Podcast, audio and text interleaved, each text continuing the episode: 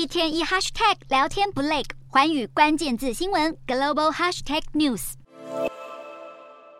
有最帅国家领导人之称的加拿大总理杜鲁道，二号在社群媒体宣布将和结婚十八年的妻子苏菲分居。他在声明中写道：“两人仍是亲密的家人，深爱且尊重彼此，也希望各界尊重夫妻和三名子女的生活隐私。”杜鲁道的办公室也发布声明，指出这对曾经人人称羡的政坛伴侣已经签署分居法律协议，但他们仍会共同抚育子女。这对夫妻是童年朋友，苏菲过去是娱乐记者，两人在二零零三年共同主持慈善晚会时重新联系上，随后开始约会，并在二零零五年结婚。只不过被国际视为公认爱侣的两人，如今却传出婚姻触礁，让外界不胜唏嘘。